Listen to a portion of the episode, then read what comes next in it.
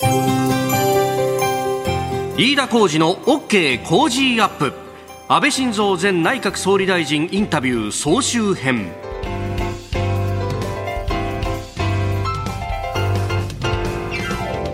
日本放送アナウンサーの飯田浩二です。日本放送の朝のニュース番組飯田浩二の OK 工事アップでは6月14日からの5日間特別企画として安倍晋三前内閣総理大臣へのインタビューの模様をお伝えいたしました。えー、安倍前総理辞任を表明したのが去年の8月28日あれからおよそ10ヶ月が過ぎたわけです。2006年からの第一次政権そして2012年からの第二次政権長きにわたる政権運営の中で、安倍前総理はどのような思いでさまざまな問題と向き合ってきたのか。今回のインタビューでは経済、外交、安全保障さらに憲法改正やオリンピック・パラリンピックまでさまざまなテーマでお話を伺っております。収録をしましたのは2021年の6月11日。放送ではその内容を5日間5回に分けてお送りしてまいりましたがここではその5日間を凝縮しまして特別総集編としてお送りしてまいります。まずは初日月曜日。去年8月の辞任の決断と現在の体調について。そして第一次政権の失敗と第二次政権発足について伺いました。さあ、今朝この時間は安倍晋三前内閣総理大臣にお話を伺います。安倍さんよろしくお願いします。よろしくお願いします。さあ、あの、連続在任日数2822日と、えー、総理を離れられてから、まあ、あの、随分経つわけですけれども、体調いかがですか？あの、おかげさまでですね、えー、あの、まあ、持病の、えー、潰瘍性大腸炎がですね、悪化したために、ああした形で、えー、辞任することになってしまいまして、えー、大変皆様にはご迷惑をおかけしたんですが、あの、新しく作ったですね、はい、えー、免疫を抑制するお薬があるんですが、その免疫抑制剤がですね、大変よく効きまして、まあ、これはあの点滴で入れるんですが、はい、まああの2時間ぐらいかかるんですが、それは8週間に1回、えー、やっていたんですが、はい、えー、まあ先般人間ドックでですね、あのもう一度腸内視鏡等で、えー、全部チェックをしたんですが、はい、大変あの良くなっていまして、まあ、これでしばらくこの免疫抑制剤も打たなくていいいいのではないかと。あのもちろん今まで飲んでる薬は飲み続けるんですが、はい、あのこれはもうえー、卒業してもいいのではないかというふうに言われまして、えー、一安心をしているところであります。うん。これあの総理をやりながらこう持病を持ちながらっていうねあのこれ体に不調を持ちながら働いている方ってたくさんいらっしゃると思うんですよ。そうでしょうね。えー、そういう方々に対しての、えー、やっぱりこう自分が折れちゃいけないとかっていう思いとかってありましたか？あのまあ安倍政権においてはですね働き方改革を進めました。えーはい、あのまあ様々な障害を持っておられる方々、さまざまな、まあ、困難を抱えている人たち、あるいはあの私のようなですね、えーまあ、持病を持っておられる方々もですね、えー、その持病をコントロールしながら働き続けることができる、はい、そういう働き方あも可能にする、え改革を進めてきたんですが、えーまあ、私の場合はですねこのやはり国民の生命と財産を守る最高責任者でもありますから、はい、しっかりとその責任を果たせないと判断したときにはやめなければいけないと思っておりました。まあ、ですから、まさかのようそういう判断をしですね、あの2007年に第一次政権の時にですね、はい、まあ、最後の最後まで頑張った結果ですね、うん、えー、まあ、急に、えー、投げ出す形で大変なご迷惑をかけましたから、はい、えー、今回はそんな前に事前にですね、うん、えー、時間をと取る形で表明をさせていただきまして、あとですね、はい、えー、菅総理に、当時の官房長官に引き継いでいただきました、まあ、菅さんも大変だったと思います、まあ、急な話でもありましたから、ただ、えー、私とともにですね7年、えー、100ヶ月官房長官としてですね国政全般見てこられましたから、はい、立派に後を継いでいただいたと、えー、思います。その決断をしてで公表するのは8月の終わり頃でありました。いつ頃だったんですか？あのそれはですね、えー、あの最初に、まあ、体調に変調を期待しまして、まあ、どうしようかということに、えー、なりました。はい、まあ、そこであのいつも行っているこの病院にですねあの企業病院に行ってですね、はい、えー、検査を受けた結果ですね少し悪化の兆候がありであの少しお薬の量を増やすとで対応したんですがでこれうまくいってればですねそのまま続けようと思ったんですが、まあ、残念ながらあの、まあ、状況が悪化をしているということであってですね、はい、で、えー、またそこから先ほど申し上げました新しいお薬の点滴を始めてですね。あの改善が見られたんですが、はい、しかしこのままずっと改善し続けるかどうかという不安もありましたのででこの段階でですねやはりここはしかもコロナ禍の中でありますから、はい、あのまあ、スムーズなあ政権えー、お渡しするですね、はい。えー、このタイミングというのであればまだまだ元気な状況で引き継ぎをしていくべきだと考えました。はい、もちろん、やり残したことは多々ありますし、えー、コロナ禍でありましたから、はい、まあ、団長の思いでありましたけども、うん、そう判断したんですが。あの2007年第一次政権がありで、えー、それが志半ばで、えー、終わってしまった後あの安倍さんご自身そのノートにこう次もしやることがあったら何を書くとかって、何をやるってこう書き留めてっていうようなエピソードを聞いたことがあるんですが今そういうノートってあったりするんですか？あの、まあ、今はですね、まあ、そういうノートは書いておりません。あ当時はまだあの今よりも、えーまあ、10年以上若いんですが、あのまあ、たった1年でですね、まあ、終わってしまった。大変な批判を受ける中での辞任となりました。あのまあ、自信も失い、まあ、誇りも、まあ、粉々に、まあ、砕けてしまう中においてですね、はい、まあ、失意の中で何が悪かったんだろうということ。でそういう思いを整理する必要がありましたから、まあ、そうしたものをですね、えーまあ、ノートに書き留めて、はい。えー、いました。で、まあ、その中で、まあ、だんだんあの体力も戻る中においてですね地元に帰って、はい。えー、やっぱり地元の皆さん大変温かいですから安倍さん何やってんだよというふうに力れますが、まだ若いんだからもう一回頑張るよとこう励ましていただい。た、はい、それがまさにエネルギーとなってですね乾いた砂に水がまかれるようにですねどんどん吸収されてですね、はい、で私もおじゃもう一度自分の人生をかけてですね国のために働いてみようと、まあ、そういう気持ちになっていく中において、うん、じゃあ前の出来事を反省しながら、参考にする必要があるんで何が悪かったかってことも書き留めてみようと、まあ、そういうふうに思ったんですね。うんで2012年の、ええ。えー、総裁選があり、はい、そして選挙がと、はい、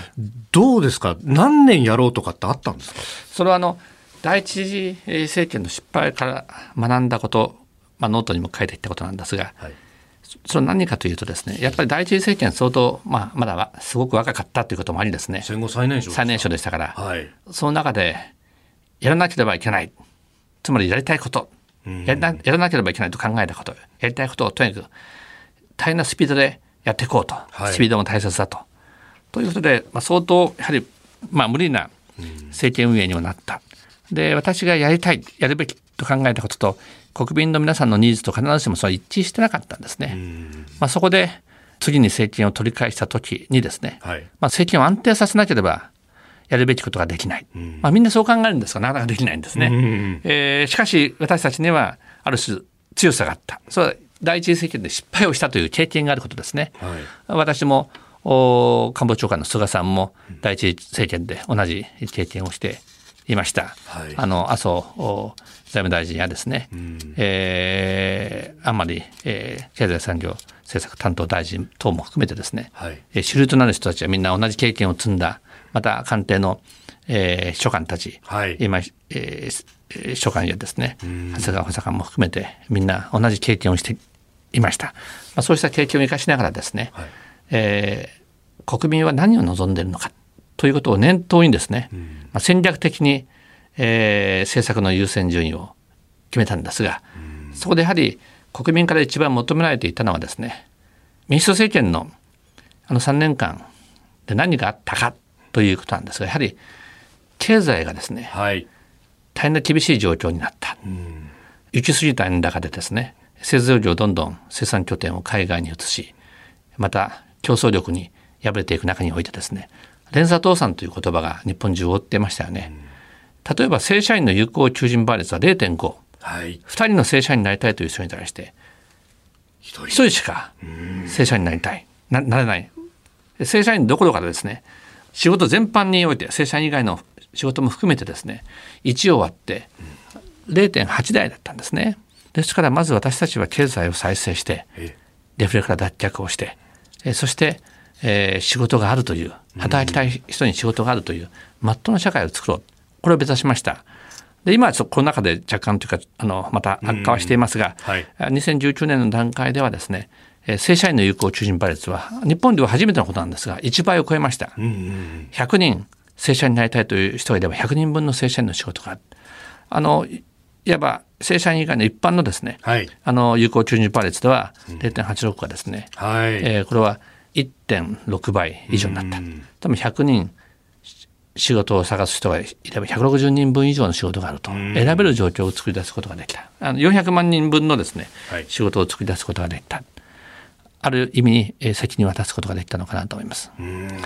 須田さんから一つ質問を預かってます。須田慎一郎さんから、はい、今じゃなくてもいいです。10年20年先でも構いません、ズバリ3度目の総理就任はお考えでしょうそう全く考えてません。早いですね。もうややめたばっかりですから、はい、いやあの非常にこれでもあのいろんな形でその総理という立場だけではなくて国へ日本に対しての貢献というのはいろいろできるとか？あの今までのですね、まあ、経験もありますし、はい、いろんな皆さんとのご縁もありますからそうしたものも生かしながらですね、えー、日本が少しでもいい国になるためにですねこれからも全力を尽くしていきたいと思ってます。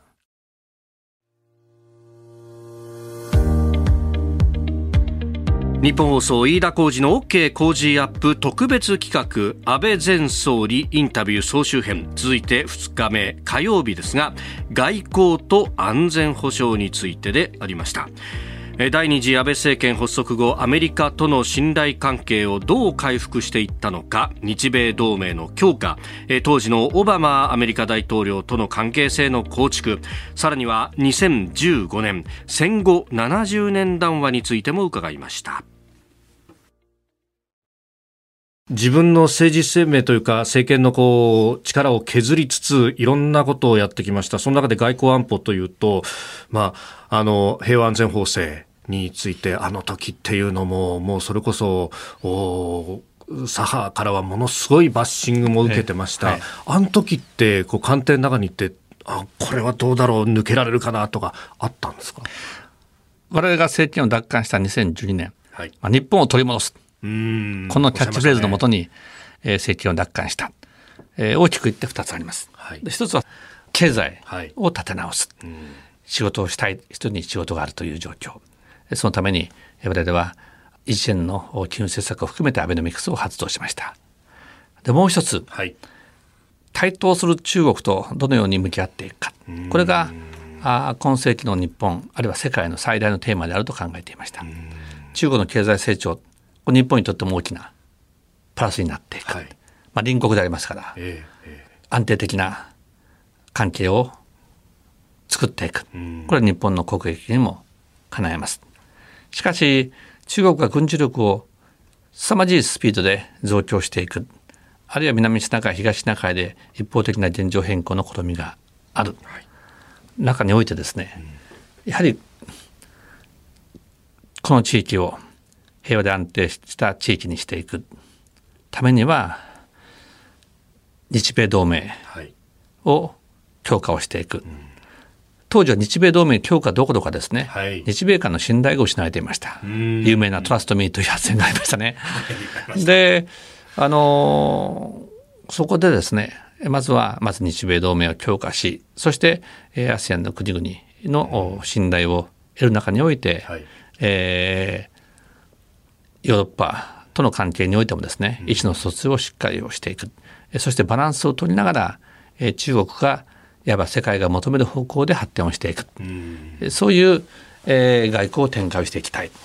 と思いました。でそのためにはまずは何といってもですね日米同盟信頼を回復しなければいけない、はい、えー、まず取り組んだのはですね、えー、特定秘密保護法ですね、えつまり情報を共有し、はい、えー、そしてそれを活用していく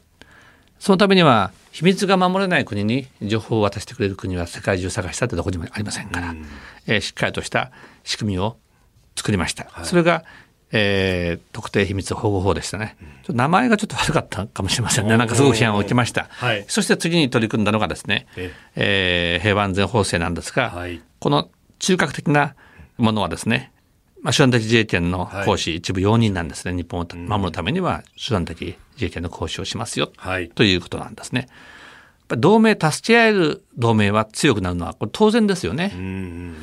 まあ、ですからあのそのための解釈の変更を行い、まあ、これ相当の批判がありました、はい。えー、戦争を始めるんではないか、あるいはあ徴兵をするんではないか。うんあの特定秘密方法の時には、はい、映画が作れなくなるっていうキャンペーンすらあった。居酒屋で飲んでてもしょっぴかれるぞみたいな、ね、あそうそういうこともありましたね。はい、ですから、まあ、それはテロ等準備罪の時ですからね。そんなことは全く起こってませんよね。結構大きな新聞社がですね、はい、今一部の有名な新聞社たちがですね、えー、そういう報道を展開をしていましたね。はいあのさすがに自分たちの社説で書けないことは有識者と言われる人たちに喋らせるという思考を取りながらですね、うん、そういういわば、まあ、流言のようなことをですねルフしていたんだろうとえー、思いますが、えー、しかしあのそんなことは、ま、もちろん全く起こっていない、はい、むしろ、えー、集団的自衛権の行使を可能にしている国こそですねその国は平和と安定が守られているというのは歴史が証明しているんだろうと、えー、思います。孤立をしている国ではないのですから、はい、まあ、しかし強い反対もありましたから、えーなかなか大変でしたね。うん、まあ総理ご自身もいろんなメディアに出て、こう模型も使って説明されたりなんか 説明させていただきましたもね。えー、ああいうのってご自身で考えてっていうの周りから？そうですね。あの周りの人たちとあのいろいろと、はいえー、考えながら、あのわかりやすい説明は何かなとこうみんなで、ええー、ブレインストーミングしながらですね、え考えるんですが。それって執務室にあの模型持ってってこうやったらどうかなみたいなこうリハーサルやったりするんですか？それはねそれは現場でやりました現場で、はい、あの当時はオバマ政権でした。で、ね、一番最初、はい、いろんなこう、それこそ日本の国内からの批判報道をさらにそれを食おうとしてっていう形で、この人は歴史修正主義者なんですよ、みたいなことまで言われていました。それ、やっぱりオバマさんもどうなのって感じで見てきたんですか、最初は？最初、あの、オバマ政権の、えー、まあ、姿勢というのはですね、えー、私が訪米するとき、2013年の2月に訪米したんですが、はい、その時の雰囲気はどうだったかということですね。うんうん、あのその時の雰囲気なんですがいわば日本の総理大臣私も含めて、まあ、6年間で6人変わったよね。はい。えー、この人と真剣に対応してもまた来年次の人が来るのではないかとこうやや半身の体制になっていたと私は思います。でもう一点、はいえー、はですねそういう状況だからいろんな約束なかなか守れないよね。あの米軍再編において、はい、辺野古への移転についても、鳩山さんトラストミーと言ったけど、はい、全然うまくいってないよね。あるいは TPP について菅さん決意を示したけど、うん、全然ダメだよね。うん、でもう一点はですねさっきおっしゃったようにですね安倍政権っていうのはなんか歴史修正主義的、はい、右派政権なんじゃないかと、うん、そういうまあ日本の、えー、偏見を持ったメディアの報道を、えー、キャリーする人たちの情報も入っていたんだろうと思います。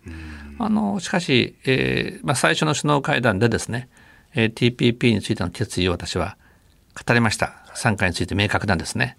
で彼らは参議院の選挙の前にですねまあ、自民党では参議院選挙の前に参加を表明することは反対だったんですが私はむしろですね参議院選挙の前にしっかりと表明をして、はい、それをもって参議院選挙を戦うと。そして勝った勢いでこれを進めていこうと。そう考えました。はい。あのまあ、それはあの結果として、え正しかったと思っていますが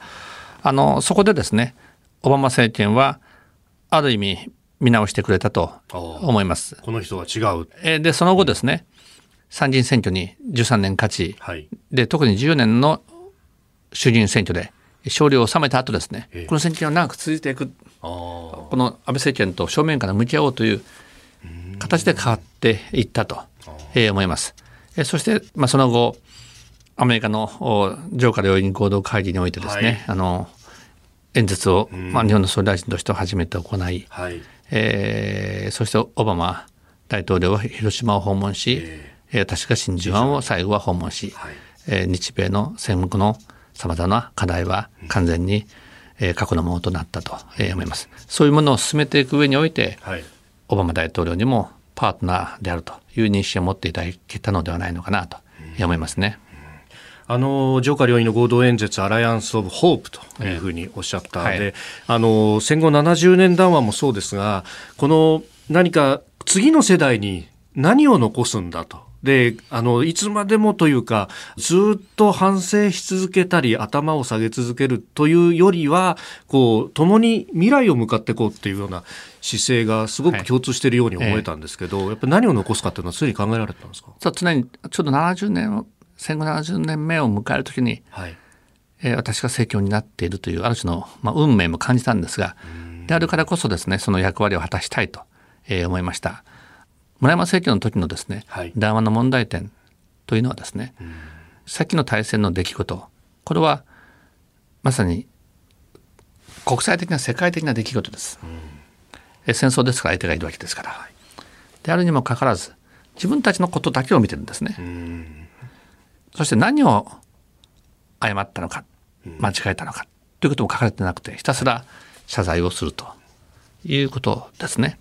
そこで70年談話を書く上においてですね、はい、その時の世界はどういう世界だったのか。そして歴史というのは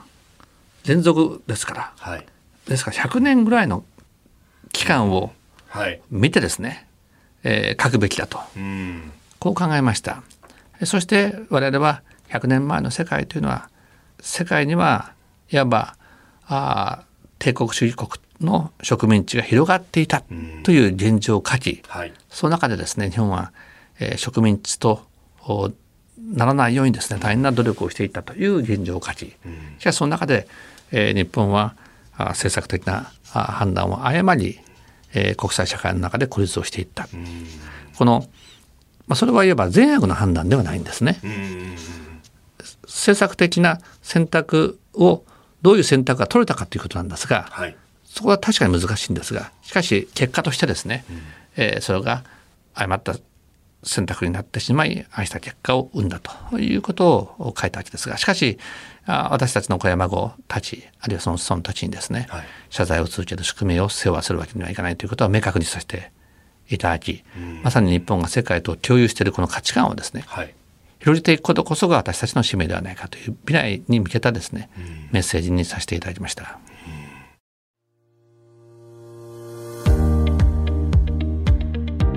日本放送飯田浩司の OK 工事アップ特別企画安倍前総理インタビュー総集編。続いて3日目は経済政策と消費税の増税についてであります。安倍政権が掲げたアベノミクスそして、えー、政権、まあ、第二政権ですが、えー、2回消費税を増税をしたその決断、えー、さらに後半では開幕が迫った東京オリンピック・パラリンピックについても伺っております。雇用が回復していくっていう中において、そのタイミングで学卒でこう出てくる若い人たちからすると、その前の何年間かに生まれてきた子たちとは全く別の環境になってきたと。実はあの私も1981年生まれで就職氷河期でして、もう苦しんだわけですよ。で、安倍さんの政権で若い人の支持があると、右傾化してるんだというふうにも言われましたけれども、私この経済の部分で、支持したっていう人たちがものすごく多いんじゃないかと思ったんですが、この経済政策打つにあたって、この若者の雇用とかって意識されたんですか？やっぱり若い皆さんがですね、将来に夢や希望を失う、その国に未来はないんだろうと私は思うんです。経済における最大の責任というのはですね、働きたい人に仕事があるという国を作っていくということだと思うんですね。はい、あの我々は政権を奪還する前の状況というのはですね、高校を卒業してあるいは大学を卒業してどんなに頑張ったってなかなか仕事がないという状況だったんですね。これを変えなければいけない。まあ、そこで私たちは3本の矢の政策、はい、おそらく自民党政権としてですね金融政策を含むマクロ政策を選挙で掲げたのは私たちが初めてだったと、えー、思います。えかつて所得倍増計画っていうのがあったんですがこれはまあい。わば産業政策でありあの時金融政策なんて書かれてませんから。あですから我々はですねデブレから脱却をしなければいけないという中においてはあるいは雇用を作っていくという中においては金融政策が大切だねと。これを日本銀行に今まで丸投げをしていて、はい、政治は口を出してはいけないんではないかとこう言われていた、まあ、そこでですね金融政策とっても大切だということを再認識しながらその役割を果たしてもらおうと、まあ、具体的な政策はもちろん日本銀行が行いますが、はい、日本銀行とですね政府が2%というですね物価安定目標を共有しアコードを結んだわけですね。はい、そこからその後、まあ、黒田総裁となりですね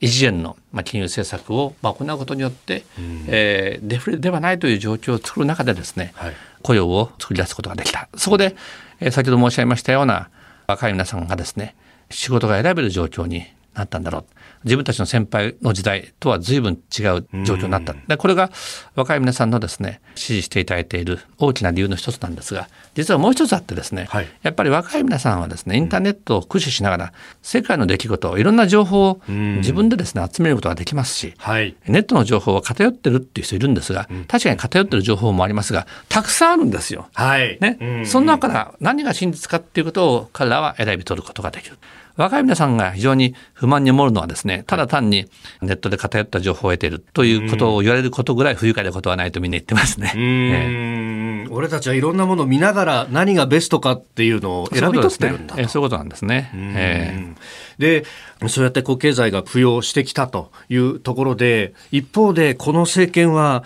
2回にわたって消費税を増税したと。特に1回目の増税の後っていうのはすぐ回復するっていうふうなことをいろんな方、まあ経済の専門家の人たちもおっしゃっていたけれども、なかなかこれが回復してこなかった。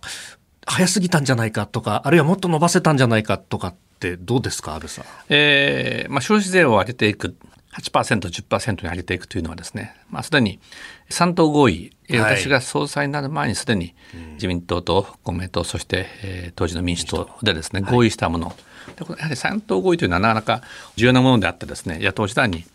決めたことですね。はい、で、まあ、総裁選挙においても、この3党合意は、えー、重視をしていくという考えを私、すでに表明をしていました。ただ、デフレから脱却をしていく上においてですね、はい、消費税を増税するというのは、デフレ効果がありますから、えー、しかもそれをですね今までの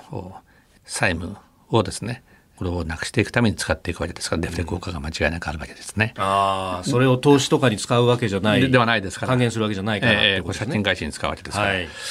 ですからそれは我々も承知をしていました。まあ、しかし、安倍政権がスタートして経済非常に好調だったんですね。ええ、あのもちろん株価も上がるんですが、はい、雇用も改善してですね我々のお願いに応じてくれて経済界もある程度の賃上げに応じてくれました、労働市場もだんだんタイトになっていくという状況がありですね、はい、でそれであればこのすでに法律によって決められている消費税を引き上げても大丈夫ではないか。でそのための思い切ったですね、はい、財政措置等もやるということでですね消費税を引き上げました。確かにですね今井田さんがおっしゃったように私たちの予想よりも大きな消費の縮小が見られました。はい、成長のですね回復した後もですね勢いがですね、うん、それまでのだらしの勢いが失われたのは事実です。まあ、ですから2回目の消費税の引き上げについては2回延長し、はい、これもなかなか政治においてはですね結構ならやめればよかったじゃないかという方ももちろんおられるのは十分承知してるんですが、はい、二度変えるということもですねこれは党内的にもそれはおかしい、えー、それは上げるべきだっていう人も随分いますからそれはなかなかですね、はい、絶対上げるべきだという最強の、えー、省庁も存在するわけですからね。はい、あの、はい、そこで2回というのはなかなか大変なことではあったんですがそこで、まあ、2回目にはですね、はい、ほとんど借金返しに使っていたものをですね半分は国民の皆さんに、うん、えー、幼児教育の無償化あるいは高等教育の無償化という形でお返しをしていく、はい、ということにしようという判断をしました、幼児教育の無償化のようなものはそう簡単にできないんですが、えー、この機会だから私もできたのではないのかなと。あのさまざまな反省点はありますがもっと思い切った再生措置がですね、はい、まあ必要だったかもしれませんね。どうなんですか？内閣総理大臣って行政のトップでもあるしいろんなことができると、まあ、それこそですね新聞なんかによっては独裁だっていうような批判までありましたけど、うん、実際やろうとするとその消費税の増税だってやめるなんて言えずに2回延長。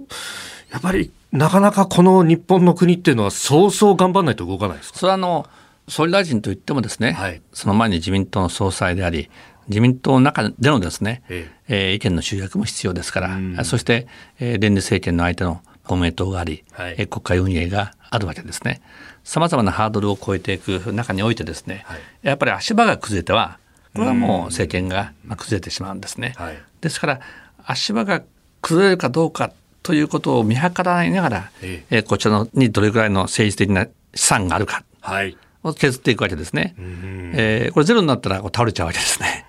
ですからこの政治的な資産を削りつつ、はい。民意を見ながらですね、えまあ、判断をしなければいけないということなんですが。うん。そしてお安倍さんのスピーチライターされた谷口さんにお話を伺った時におっしゃっていたのがオリンピック・パラリンピックって若者への希望というところでこれも大きな話なんですよっていうことをおっしゃられていたんですがさあそのオリンピック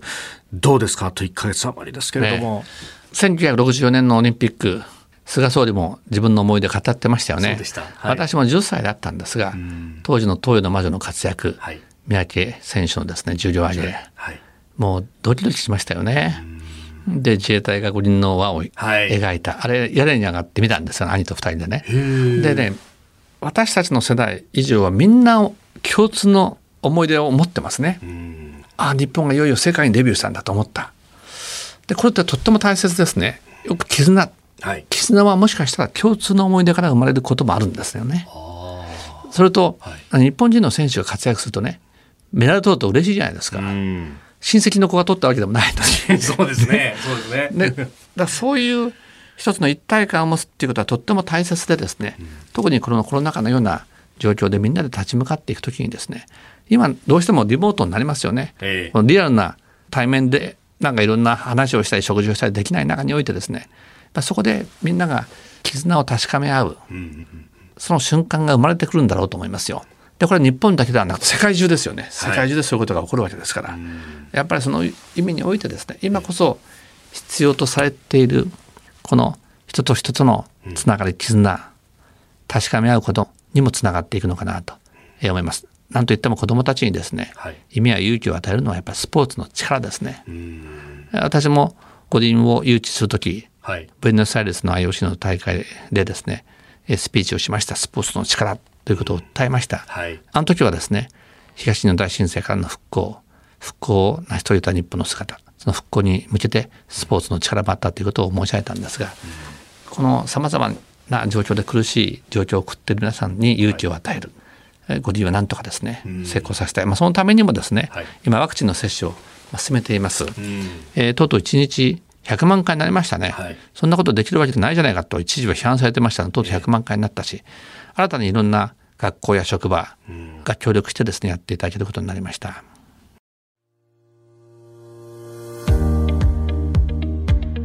日本放送飯田浩二の OK 工事アップ特別企画安倍前総理インタビュー総集編、えー続いて4日目木曜日は安倍総理が提唱した自由で開かれたインド太平洋構想について、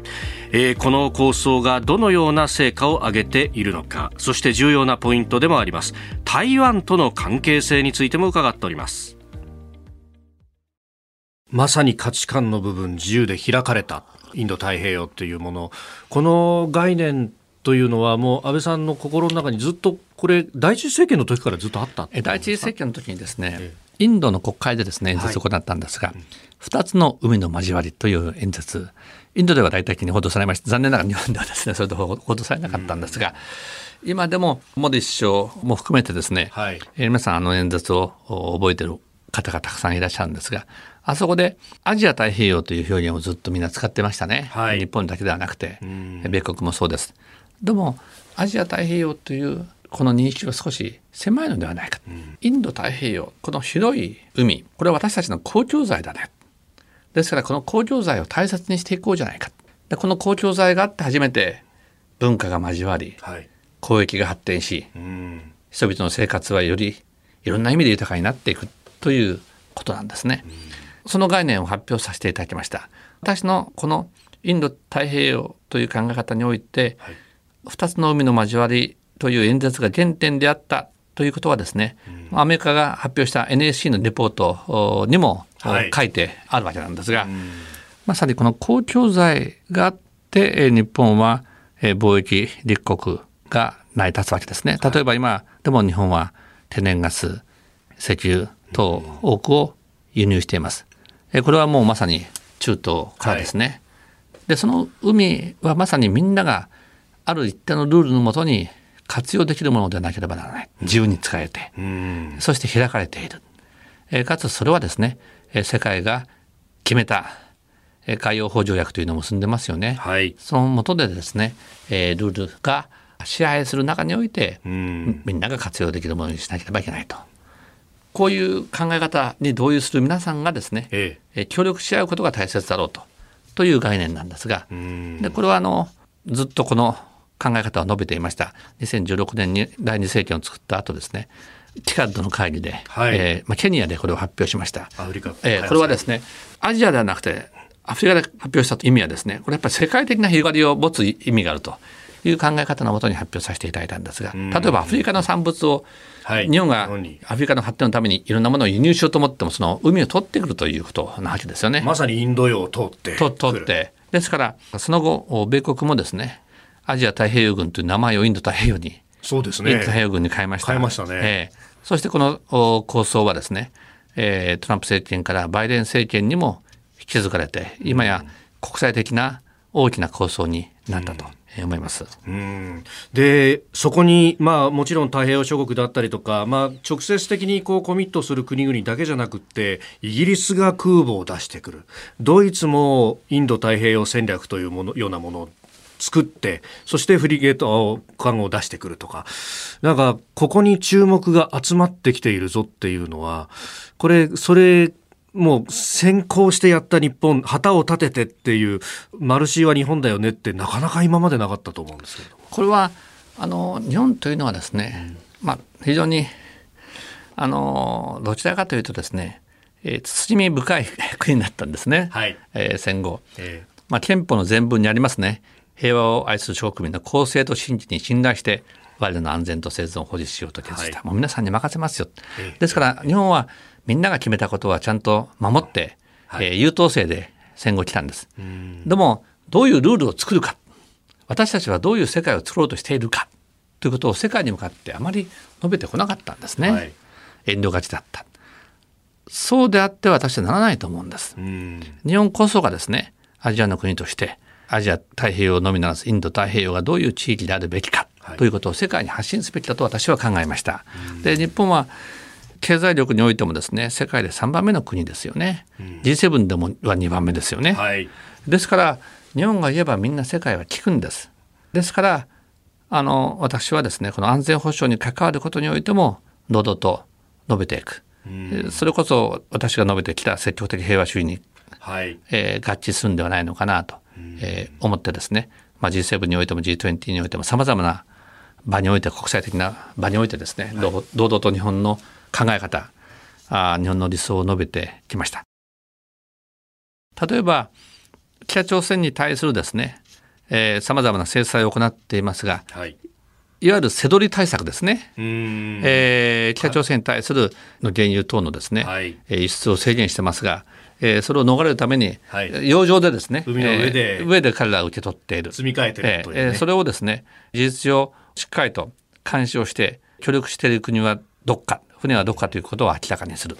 うん、これは日本の海上自衛隊がまずもちろん対応しました、はい、そして同盟国のアメリカに訴え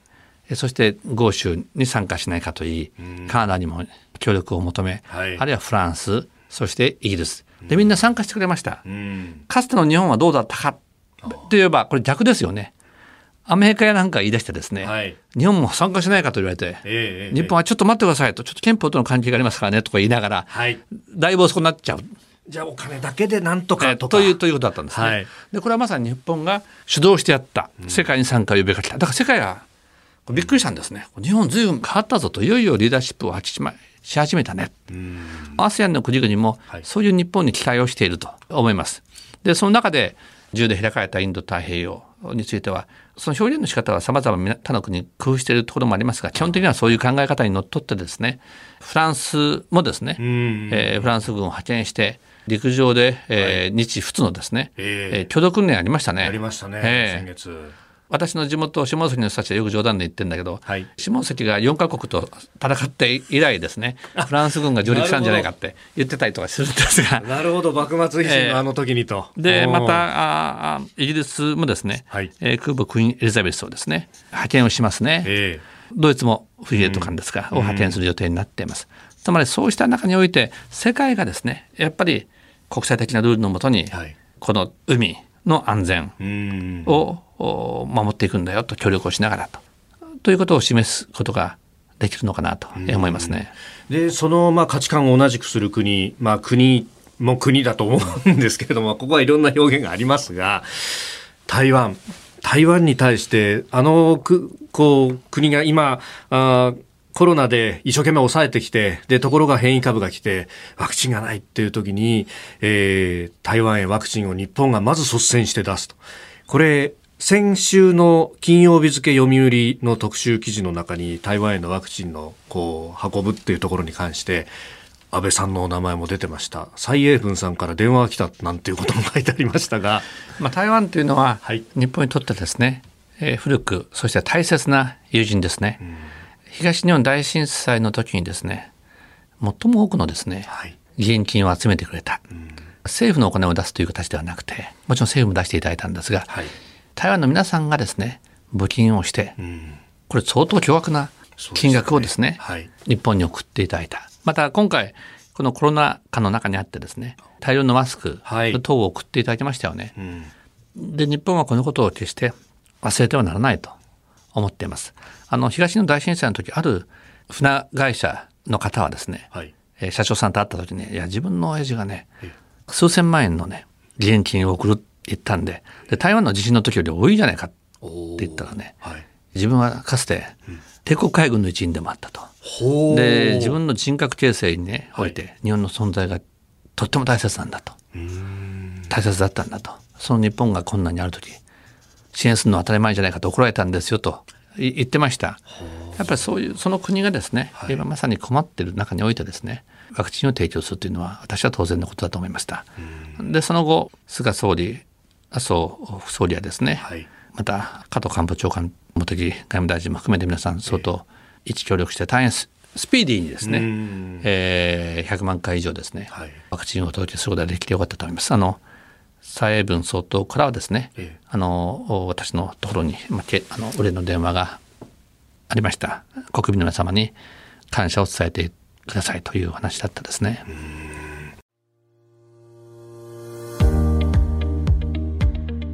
日本放送飯田浩二の OK 工事アップ特別企画安倍前総理インタビュー総集編。最終日5日目金曜日は日本の安全保障抑止力について。そして最後は憲法改正についても伺っております。あのここへ来てその台湾海峡という名前があ首脳会談の後の共同声明に載ったりだとか、まあ、逆の見方をするとそれだけこうだんだんとこう緊張感も高まってきているような風にもこう読めるという中でこの国を守ると。やっぱそうするとその憲法の話にもなってくると思うんですけれどもこの辺守れますか？これはですね、えー、まずこちらが緊張を高めているということではなくてですね、はい、むしろ紛争戦争にならないようにしっかりとメッセージを出していくということが大切なんですね。こうその辺で一つお伺いしたいのが、あのアメリカの議会などで、まあ、軍人会などでかなり問題になっている中距離の、まあ、核戦力についての話なんですが、まあ、あのアメリカは、まあ、旧ソ連との間の1980年代のユーロミサイルの時あの後 INF 全廃条約があって、まあ、基本配備ができない、持ってないという状態、一方で中国側というと、まあ、日本やグアム、あたりまで射程に入るようなものというのをもう何千発持ってるんじゃないかと言われていると。この付近港ってそれこそあの、えー、SS20 を配備する。で、アメリカがパーシング2をこう持ってくるぞっていう。で、そこに当時のドイツのシュミット首相が、えー、動いたっていう状況と非常に酷似しているようにも思い、かつ、あの時はまだソ連配備してませんでしたが、中国の場合はそうではないぞということも考えると、これ、核のシェアリングであるとかも含めてですね、日本どうするっていうのを実は突きつけられてるんじゃないかってことも思うんですが、安倍さん、どうご覧になりますか？まあ、あの時ですね、まあ、ドイツはいろんな、まあ、判断を迫られて、えいました、ソビエトがですね、はい、あの中距離核弾頭ミサイルを、まあ、配備をする。中において米国のですねパーシング2を配備を、そんで対応して配備をしていきますよという対応を取っていきますよね。で同時にその中で今飯田さんがおっしゃったようにですねあの、まあ、 dual key、はい、えー、システムですね、えー、えー、両方ともそれを発射する鍵を持ちますよ、西ドイツもアメリカもという。とということですね。はい、でこれはあのドイツだけでなくて他のあの、えー、NATO の国もそういう仕組みを取っているところは実はありますよね。あの日本ではあまり報道されないことなんですが、で、その dual key という形でですね国民的な合意が成り立っている。ただ日本はですね、広島長崎という経験がある中においてですね、非核三原則これを堅持してきました。それはこれからも変わりがないんだろうと思います。あのしかし核ミサイルということではなくてですね、はい、まあ、通常の、えー、弾道ミサイルをですね配備してもらいたいという要望は起こりうるだろうと思います。そうしたことを真剣に考えながらですね、はい、えー、どのように地域の平和と安定とバランスを保っていくかということを、えー、真剣に考えなければいけないと思いますね。まあ、その国民的な議論であるとかっていうのが、そのイデオロギーの右左ではなくてリアリズムでやれるようにこれだんだん変わってきてますかね。それは例えばですね、はい、あの私が総理の時にですね、えー、打撃力ということを、うん。えー、申し上げました。はい、日本は、まあ、ミサイルを撃たれた時にはミサイル防衛システムによってですね、まあ、迎撃をしていくということになっている。はい、えそして、えー、その報復については米国が担っている。うん、まあ、この基本的な役割はもちろん変わりはないんですが、やっぱりミサイル防衛というのはですね、大変高度な技術、はい、あの言ってみればですね、これピストルの弾を撃たれてですね、ええ、そのピストルの弾を撃ち落としてるわけですね。すごいこれこれはまあ極限みたいなことですね。はい。はい、えー、でそれ日本はそれもっぱらそれをやっている。うん、普通の人はどうするかといえばですね、はい、飯田さんにどんどんピストルの弾を私撃たれた、ええ、私一生懸命その弾を撃ち落としてるんですね、はい、で飯田さんは別に私が弾を撃ち落としてるだけだから、うん、私に対する脅威は感じないで、え、安心して何発も撃つかもしれない。で普通はどうなのかといえばですね、はい、飯田さんが私に向かって弾を撃ったらですね、はい、私はそれを避けながら飯田さんを撃つんですね。そういうことですよね普通は。飯田さん撃たれるかもしれないから私を撃たない、はい、でこれが私は本当の抑止力なんですね。で日本の場合はこちら弾を撃ち落としつつ、はい、隣のアメリカに向かってですねちょっとこれ撃ってくれよと、おい頼むよっていうことになると。だからこれもしかしたら撃たないんじゃないかなアメリカが。って思ったらですね、はい、これは撃つかもしれないという危険性がある。ですから日本も撃つ能力をですね、持つことによってより抑止力を高めることができるのではないかと、まあ、そういう議論もすべきではないかな。いわば今まではそのアメリカが必ずこう撃ってくれるぞっていうことのために、まあ、何度も何度も安保5条の適用とかを確認しあるいはその平和安全法制等々の法律も整備しってことをやってきたけどそれだけがオプションじゃないよねって普通だったら思うってあのもちろんあのアメリカは必ず報復をすると。私は確信をしていますが、はい、相手がそう思うかどうかという危険性ですよね、はい、危険性がありますからあの日本もですねやっぱ抑止的打撃力はですねえー、持つべきだろうと、私は思いますね。でそこがその憲法9条と、まあ、憲法を守りたい団としても守りたいという人にとってはそんなことは憲法9条の専守防衛から外れるじゃないかということになりますが。これは憲法上はですね、えー、えー、いわゆるあの削減地攻撃はできるというのはですね、うんうん、これはもうあの昔の船田中さんのですね、はい、あの答弁以来確定していると言ってもいいと思います。はい、私は憲法改正についてですね、はい、あの平成29年に、えー、2区を残し、えー、しかし、えー、自衛隊を明記するという改正案について、えー、世に訴えたわけです。で今はあの自民党があ党内で議論をした結果ですねあの4項目のイメージ案を作りました。その中で2項を残す形で、えー、救助についてはですね、えー、自衛隊を明記しようということになりました。でその意味は何かといえばですね、まあ、例えば今でもですねもちろんこのコロナ禍の中にあってですね、はい、大規模接種自衛隊の皆さん本当テキパキ頑張ってくれますよね。ものすごく評判いいと思います。あるいは災害の時でも命がけで頑張ってくれる、はい、あるいは日々ですねえーまあ、日本という国は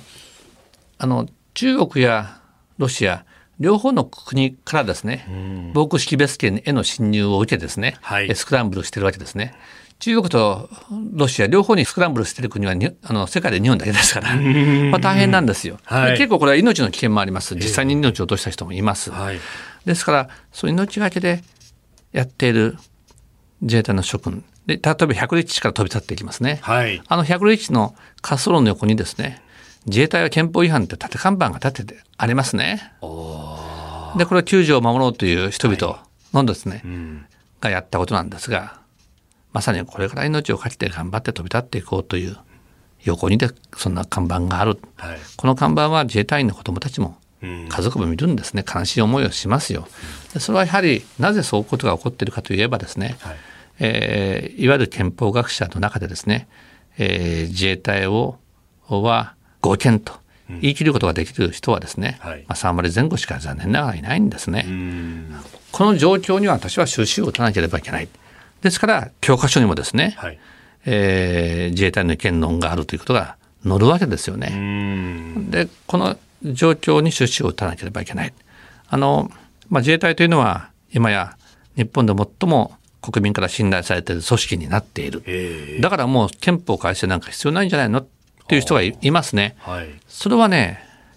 自衛隊の皆さんのこの長い間の血の滲みの努力で彼らが勝ち取った信頼なんですね。うん。